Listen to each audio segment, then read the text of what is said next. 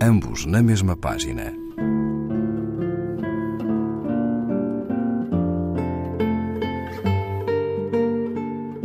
Um programa de Raquel Marinho.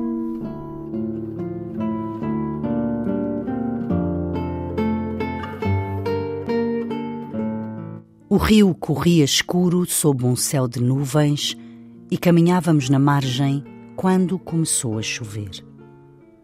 Era um dia sombrio, mas a luz de verão refletia-se na folhagem, a chuva volteava no ar e, ao cair, cintilava na água corrente.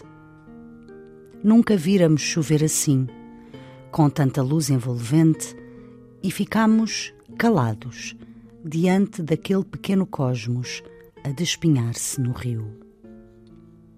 Afinal, Chuva de estrelas não é metáfora, é uma visão, pensava eu.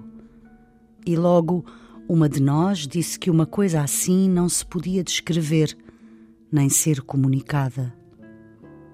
E de facto, não, porque tudo ali acontecia ao mesmo tempo: a chuva, o espanto, a água corrente e, acima de tudo, sentirmos-nos tão vivos entre as folhas das árvores quanto brilhavam as estrelas nas gotas de chuva. Em meio do rio e dos grandes fetos das margens, formara-se aquele pequeno teatro de água e um jogo de espelhos encenava afinidades entre o céu e a terra. Enquanto isso, ver era ser o que víamos.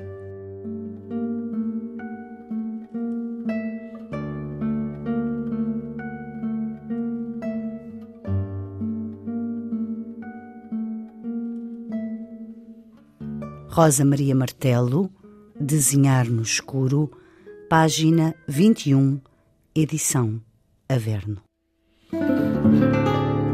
Ambos na mesma página. Um programa de Raquel Marinho.